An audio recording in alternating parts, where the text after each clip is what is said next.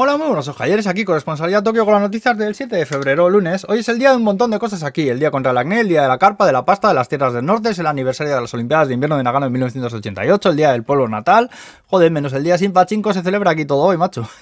bueno, vamos al pescado. Primera medalla de oro en las Olimpiadas de Beijing, Ryoyu Kobayashi sin salto de esquí. También dicen que igual nieva en la zona de canto el jueves y el viernes, suben 20 yenes el precio de los Cup Noodles. McDonald's empieza hoy a vender patatas grandes ya, han cancelado el festival de nieve de Sapporo, aunque dicen que este año igual hacen algo para que se puedan ver las esculturas de hielo de nieve online que son muy flipantes. Luego el gobierno dice que ahora quiere poner mascarillas obligatorias a aquellos de dos años en adelante, que esto yo no sé cómo lo van a hacer, porque mi hija que tiene dos años le pones una mascarilla y le dura puesta lo que medio pe de hielo en un whisky on the rocks. Como no le pegues una piruleta por dentro con velcro, con velcro o algo, ya me dirás tú a mí.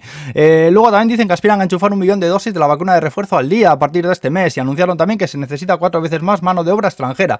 Y esto lo dicen a la vez que siguen las fronteras cerradas siguiendo el docto y juicioso criterio de sus santas pelotas morunas, ¿no sabes? Qué poca vergüenza.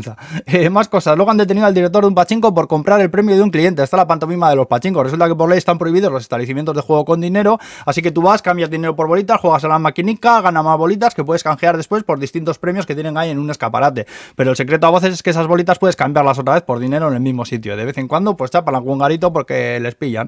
Eh, menudos antros, macho, los pachincos. Hay solo va gente siniestra. Eh, más movidas. Han quitado las, las, pocas papeleras que todavía quedaban en algunas estaciones del metro de Tokio. Un tipo enmascarado con un cuchillo robó 740.000 yenes de un supermercado y nos saca el viernes por la noche.